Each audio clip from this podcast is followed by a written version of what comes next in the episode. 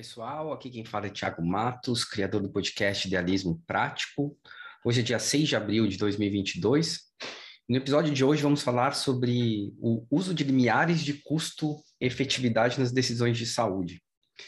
Eu não sei se todos acompanharam, mas em março, no último mês, duas leis foram aprovadas e elas devem acelerar a mudança, uma mudança no processo de ATS que, embora inevitável, vinha caminhando aí a passos bastante lentos.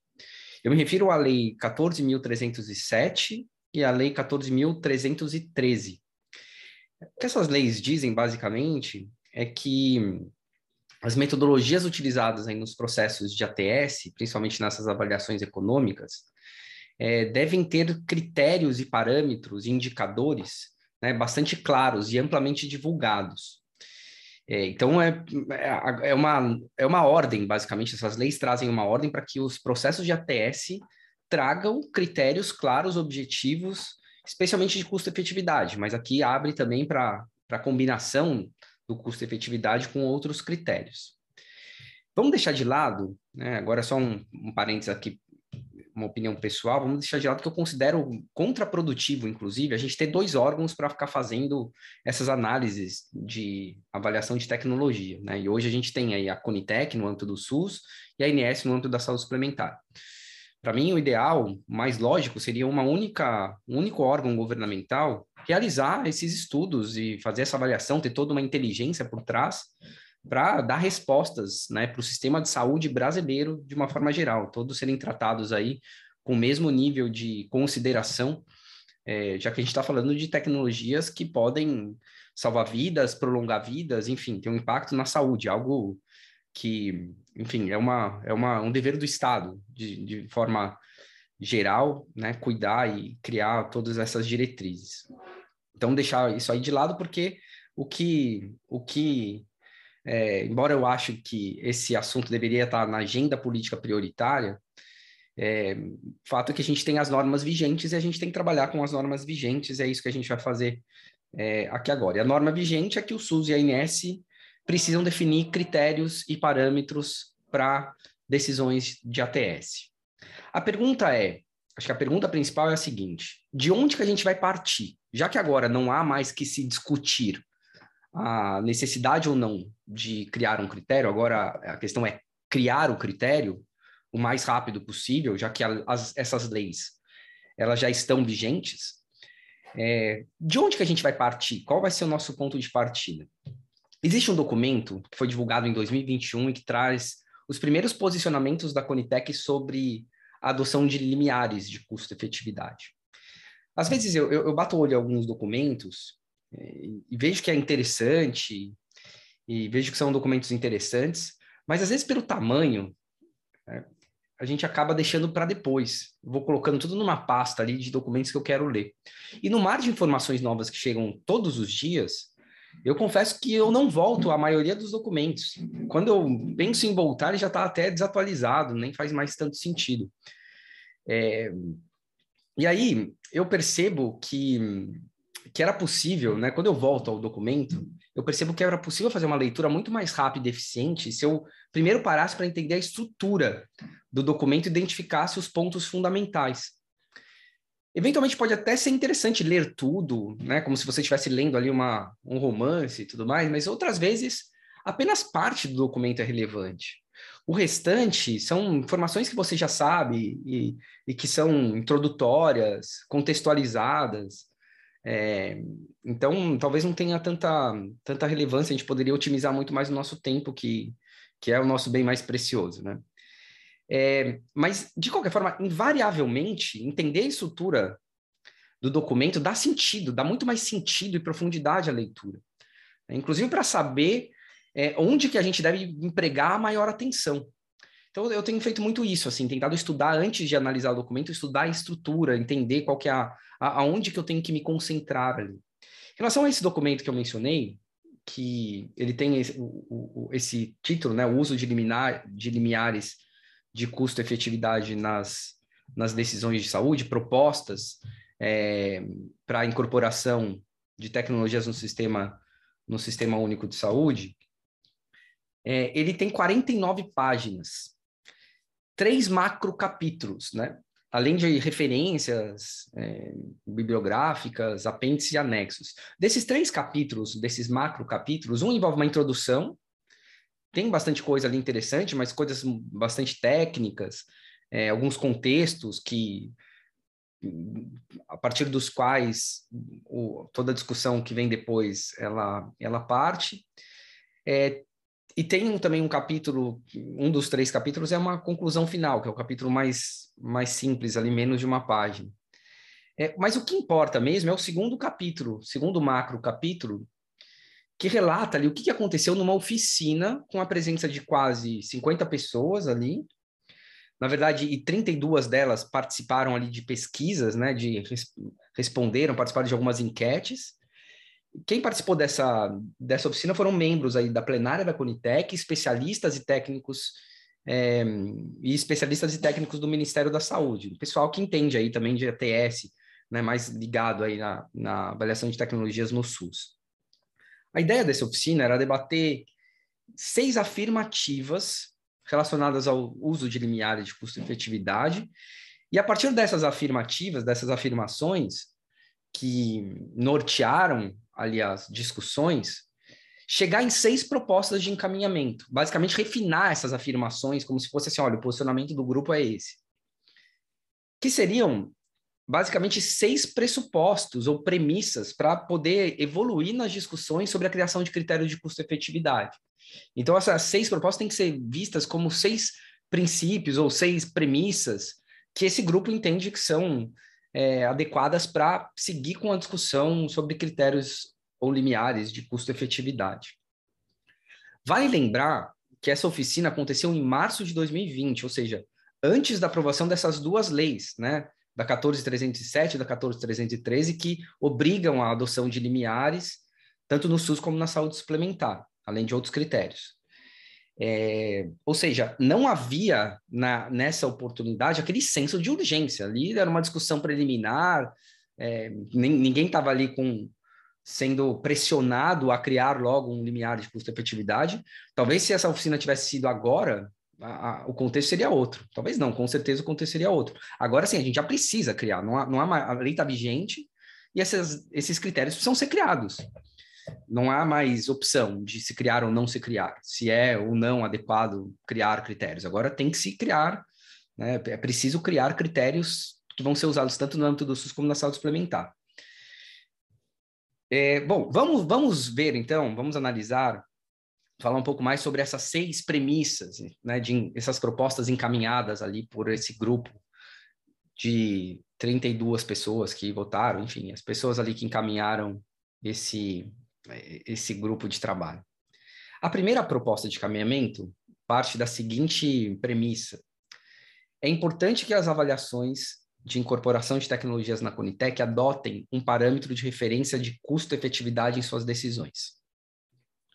Todavia, o custo-efetividade não deve ser um parâmetro isolado de demais fatores envolvidos na discussão.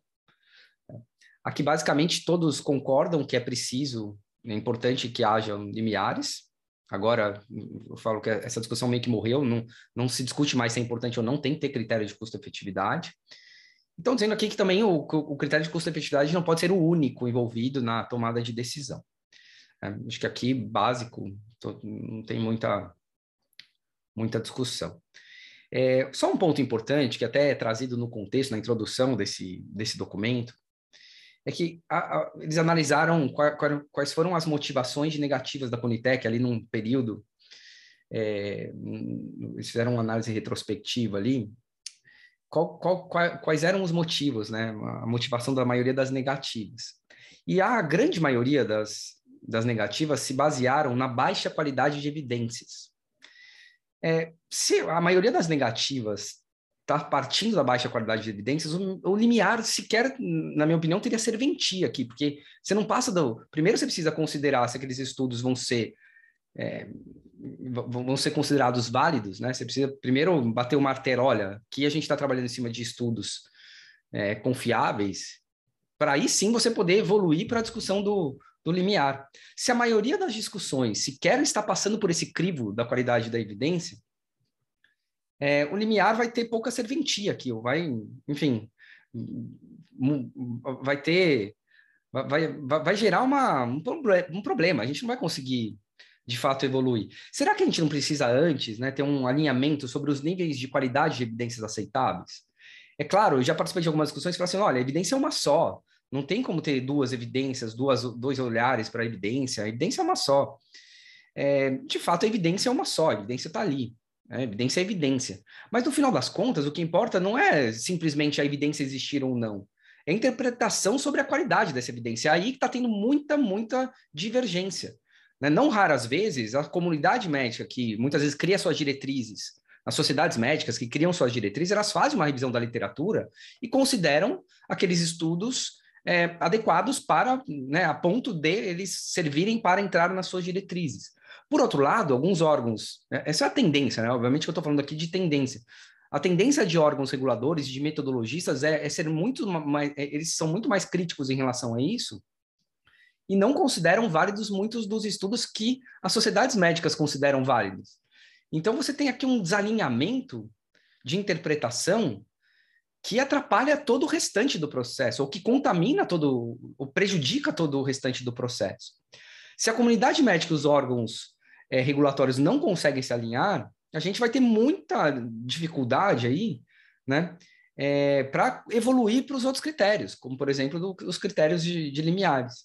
Acho que esse é um, um, ponto que a gente precisa ficar atento e talvez é, estressar mais esse, a busca por um alinhamento entre a comunidade médica e os órgãos reguladores em, em, matéria de qualidade da evidência. Como é que a gente vai ler tudo isso aí? Como é que a gente pode ter um entendimento mais uniformizado sobre a qualidade das evidências, né? E que, as, as, que, que, tanto possa ser usado da mesma forma nas diretrizes das, das sociedades médicas, como nas análises de tecnologias em saúde aí para incorporação no sistema. Outra afirmação, a segunda afirmação, ou a segunda proposta de caminhamento ali, como uma premissa, é a seguinte: no cenário de avaliação do custo-efetividade de uma tecnologia pela Conitec, é importante considerar o quali como principal desfecho.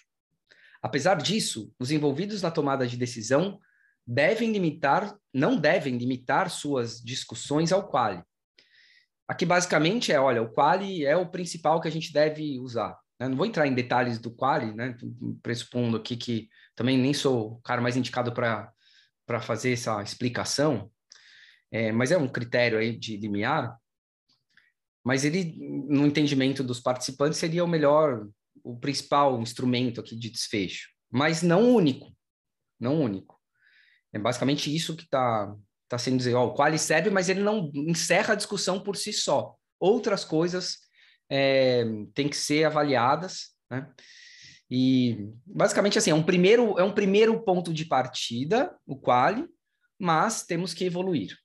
Não temos nenhum, não fechamos aqui um algoritmo completo, mas temos um, um, primeiro algoritmo que tem que ser avaliado, não pode encerrar a discussão nele mesmo e precisamos evoluir. Acho que aqui está bastante claro. Terceira premissa proposta de encaminhamento diz o seguinte: em situações devidamente justificadas, onde os ganhos em quali sejam inerentemente limitados pelo contexto clínico, é importante considerar outros desfechos clinicamente relevantes além do quali. Aqui, então, olha, quando o quali não se mostrar é, justificável, né, não se mostrar adequado para aquele contexto clínico, a gente precisa levar em consideração outros critérios. Acho que faz todo sentido também. Né? Embora continue um aspecto meio subjetivo aqui, a gente fica um pouco é, sem, sem ter uma definição tão clara, tão, tão previamente definida, né? acho que o, o, raciocínio faz sentido. Eu lembrei aqui, não sei quem aqui assistiu, mas se não assistiu, eu recomendo que assista aquele filme Quanto Vale. É um filme que está na Netflix, e é um filme que basicamente trata do, de uma um advogado foi contratado pelo governo dos Estados Unidos para definir como é que seriam distribuídas as indenizações após o atentado de 11 de setembro. E a discussão é toda assim, quanto será que vale uma vida, né? Quanto quanto pagar para uma família que é, perdeu um pai provedor, quanto pagar para uma família que perdeu um idoso que não era mais produtivo, é, dependendo se a família tem dois filhos, três filhos, não tem nenhum filho. É, então, trata um pouco de valorar quanto que vale a, uma vida.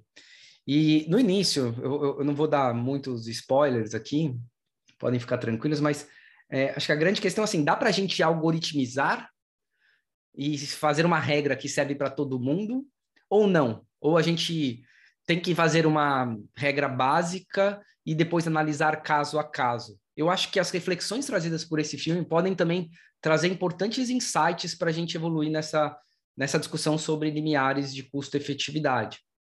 Acho que vale, é um, é um, ponto que esse estudo aqui não esgotou, né? Acho que longe disso, também acho que não era nem a proposta dele, mas é um aspecto que a gente vai ter que enfrentar, porque é, é, tem que trazer mais segurança e previsibilidade para esse processo decisório, né? Ou pelo menos que as regras fiquem bastante claras quando a gente não conseguir definir um algoritmo específico, pelo menos num primeiro momento. É, o quarto, a quarta proposta é, de encaminhamento é a seguinte: a definição de um valor de referência de custo-efetividade deve se pautar preferencialmente na abordagem metodológica da eficiência do sistema de saúde, custo-oportunidade, e na abordagem da fronteira de eficiência, quando aplicável. Todavia, sempre que possível, deve haver espaço para discussões pautadas em outras abordagens. Já que tudo é, é, é de novo, a tentativa de definir alguns algoritmos para a tomada de decisão, só que tendo a consciência de que a gente não consegue ou não conseguiu até agora prever todas as possibilidades, todas as probabilidades, enfim, tudo que pode acontecer, e a partir daí definir todos os algoritmos. Então vai ter sempre que ter um todavia, um apesar disso, né, definindo ali que, que depende de uma série de variáveis. Então por isso que é importante usar múltiplos critérios, né, múltiplas modelagens, múltiplas abordagens, é, e provavelmente a gente vai ter que analisar ah, algumas situações caso a caso.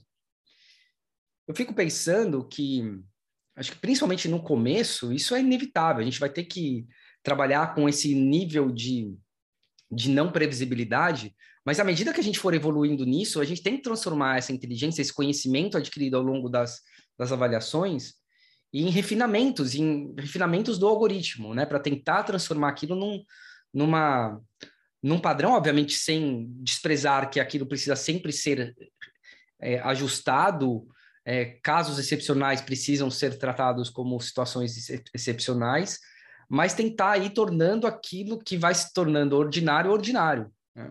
Aquilo que não é mais extraordinário tem que se transformar em ordinário. Acho que esse é um aspecto bastante importante. É... E aí volto ao filme Quanto Vale, acho que ele novamente traz aí um pouco dessa reflexão. Aqui também um aspecto que me chamou a atenção é que nessa análise o, a pergunta ela partiu assim de várias abordagens, né, de várias abordagens metodológicas para que os participantes elencassem ali quais seriam as prioritárias, as mais adequadas. E aí as duas que mais receberam votos aqui foram eficiência é, do sistema de saúde, o custo-oportunidade e abordagem da fronteira de eficiência. É, outras outras abordagens aqui, como disposição a pagar, valores acatados em decisões anteriores, e um, uma abordagem chamada Case Model, uma coisa assim, elas receberam menos votos e não foram citadas ali na afirmação. Eu só fiquei com a, a dúvida aqui que talvez é, essa, essa questão, essa discussão, é, elas partiram talvez das preferências ou do nível de profundidade dos participantes. Eu acho que talvez exista um viés aqui né, os participantes talvez não conheçam com profundidade algumas delas, das talvez menos votadas, ou conheça outras. Teve uma aqui, inclusive, que eu acho que foi, pelo que eu entendi, ela foi é, sugerida por um dos participantes, então talvez nem todos tenham a profundidade para poder fazer uma reflexão mais aprofundada sobre elas. Então, alguns que já têm aí a tendência de achar ou conhecem mais esses primeiros essas primeiras abordagens que foram as mais votadas, talvez tenham a tendência de votar nelas pelo nível de conhecimento. Então, Aqui talvez haja um viés aí de um viés da, da confirmação, um viés da zona de conforto. Né? Acho que essa questão talvez esteja um pouco viciada, Mas, enfim, é o que eles tinham para trabalhar, numa uma crítica. Mas acho que aqui vale, talvez, considerar isso, que vai depender tudo do nível de conhecimento. Você vai voltar, provavelmente, naquilo que você mais conhece, ou se você é muito conhecedor, às vezes naquela que você mais torce para que, que entre. Né? Em relação ao quinto, a quinta proposta, ou premissa de encaminhamento, é a seguinte: a critério do julgamento da Conitec, seriam contextos passíveis de limiares alternativos de custo-efetividade por promoverem a inovação e equidade em saúde para o SUS. Aqui, basicamente, eles estão dizendo, vou, relacionar aqui os itens que eles relacionaram, mas aqui eles estão dizendo que, a critério da Conitec, poderia ser criado liminar alternativo para as seguintes situações. É, doença rara com reduções importantes de sobrevida ajustada pela qualidade, doença endêmica em populações de baixa renda com poucas alternativas com poucas alternativas terapêuticas disponíveis, doença acometendo crianças implicando reduções importantes de sobrevida ajustada pela qualidade e doença acometendo indivíduos no final da expectativa de vida.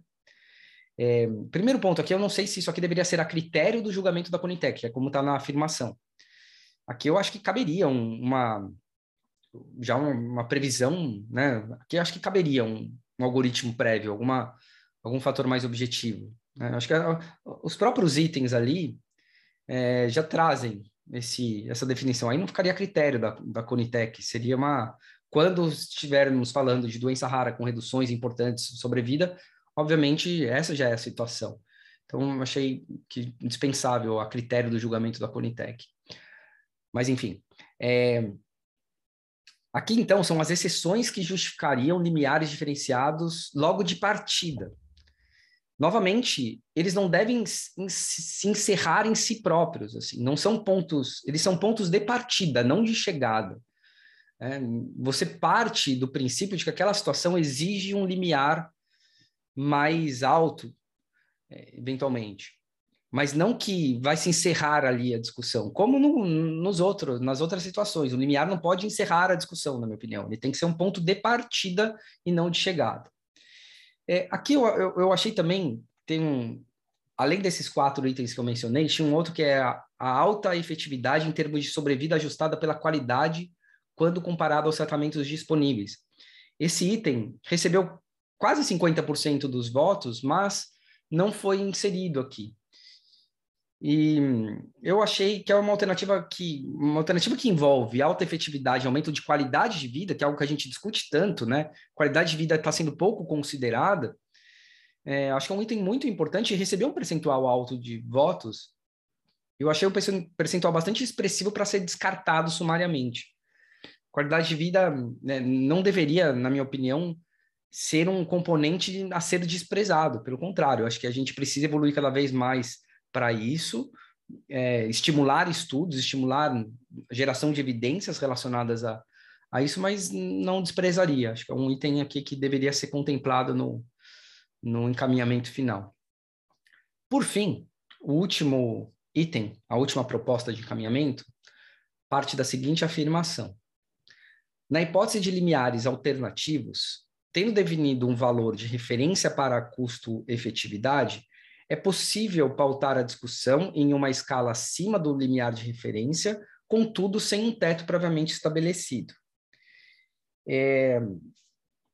Aqui o teto, né? Aqui é um teto de, de que teto que se usaria para uma diferenciação aí quando a gente precisar usar uma, um limiar alternativo, por exemplo, para doenças raras citados acima, é, qual seria o, o, o valor de referência, né? Quantas vezes a mais do, ordinário deveria se considerar uma vez, duas vezes, três vezes a mais.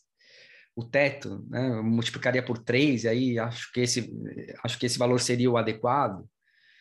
É, aqui eles basicamente acham que teria que ter uma diferenciação, mas não um teto previamente estabelecido. Acho que faz sentido.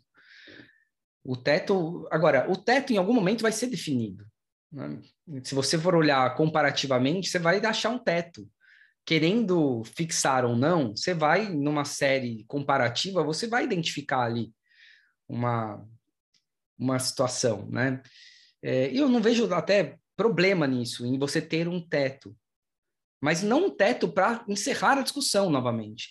É um teto para definir o rumo a ser seguido. O problema é quando a gente utiliza um teto para colocar um pá de cal na discussão, uma pá de cal na discussão. O teto ele não pode servir para isso em matéria de ATS. Ele tem que servir para saber alguma. Olha, beleza, atingir o teto fica mais fácil aqui de eu, de eu decidir sem estressar ainda mais a discussão. Mas a hora que chegou num teto, talvez a gente tem que estressar mais, a gente tem que buscar outras alternativas.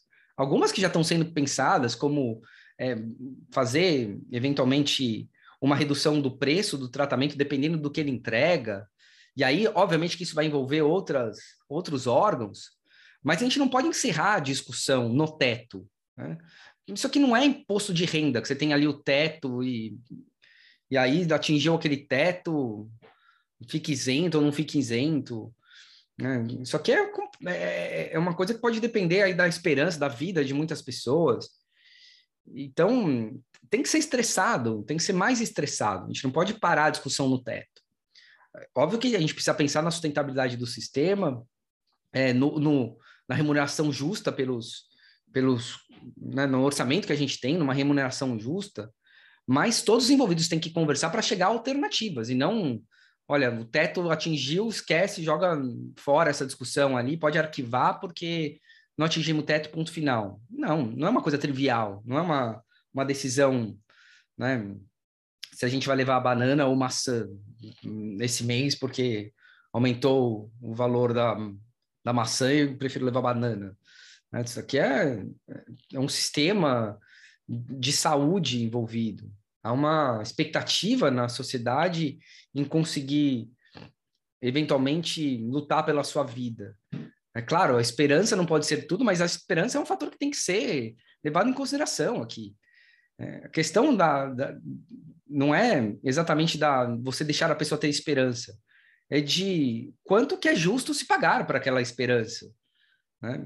Então, acho que é isso que a gente precisa discutir. Não é uma discussão fácil, mas não é uma discussão que a gente tem que desprezar, não é uma discussão que a gente tem que arquivar antes de, de queimar os nossos neurônios. Bom, refletindo sobre todos os elementos que foram trazidos nesse documento, que por sinal eu acho que está muito bem organizado, é bastante objetivo, né? ainda mais considerando a época em que ele foi criado, é, eu fico com a impressão de que os critérios e os parâmetros que queremos, eles têm que ser apenas nortes, né? O, o, tem que ser o norte da discussão. É, tem que ser o ponto de partida. Eles não devem encerrar a discussão. Eu já falei isso várias vezes, mas eu, essa é a principal mensagem que ou a principal reflexão que eu tive, né, que eu, que eu o principal pensamento que me veio lendo esse documento. Os pontos ali, os limiares, os critérios não podem ser pontos de chegada, tem que ser pontos de partida. Eles não devem encerrar a discussão. É claro que o mais confortável, o ideal, seria a gente ter algoritmo definitivo que resolvesse automaticamente todos os problemas relacionados a ATS lançados aí no, no nosso mundo. Eu acho que isso é algo a se mirar. A gente tem que ter isso como visão.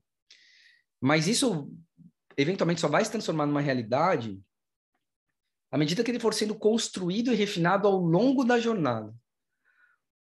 Os limiares, eles, eles vão servir, como eu já disse, como norte, né? E eles serão os primeiros elementos desse algoritmo, um dia talvez, mais refinado, que vai ficar refinado ali ao longo do tempo a construção desses algoritmos, desses mais refinados, ele vai depender muito das mudanças também em várias outras políticas públicas. Então, quando a gente discute muito, ah, mas o preço é muito caro, a gente vai precisar mexer na questão do preço dos tratamentos. Ah, mas eu não tenho certeza sobre, sobre se isso na prática, no mundo real, a gente precisa gerar um novo sistema para monitorar os desfechos.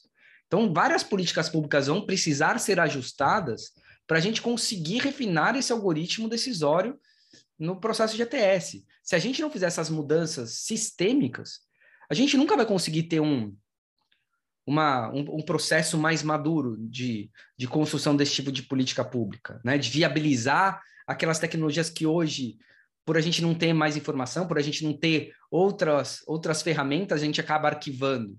Né? Muitas coisas estão sendo arquivadas e não deveriam ser arquivadas. A gente deveria estressar mais e buscar alternativas para, pelo menos, testar. E também a gente tem que considerar que política pública, e aqui também isso é válido, é um processo de tentativa e erro. Parece feio a gente falar que política pública é tentativa e erro, mas é, é inevitável. A gente não consegue saber todos os efeitos colaterais de uma medida. A gente não consegue saber é, até medir. Né? Depois que uma tecnologia foi incorporada, ela está entregando o que prometeu entregar.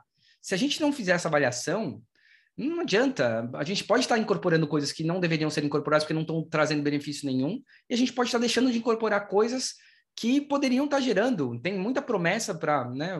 As evidências às vezes não são tão robustas, mas, mas assim, tem uma, uma probabilidade alta de, de que ela esteja, de que ela gere bons resultados, e a gente precisa testar. É, e esse teste, obviamente, tem que estar. Tá, a gente tem que levar em consideração níveis de níveis de evidências, né, mas é, também a disposição de vários players em ceder em determinados momentos. Quando você não tem tanta evidência, o player que promete aquela a eficiência daquela tecnologia, ele tem que ceder, talvez inicialmente no preço, até aquilo se provar no tempo algo importante. É, eu não quero aqui, obviamente, trazer soluções simplistas, mas o que eu também não quero deixar de reforçar é que o fato de ser uma questão complexa não pode fazer com que a gente desista de estressá-la, de desenvolvê-la, de ir além do que a gente sabe hoje, de ir além do que a gente tem aí de ferramenta.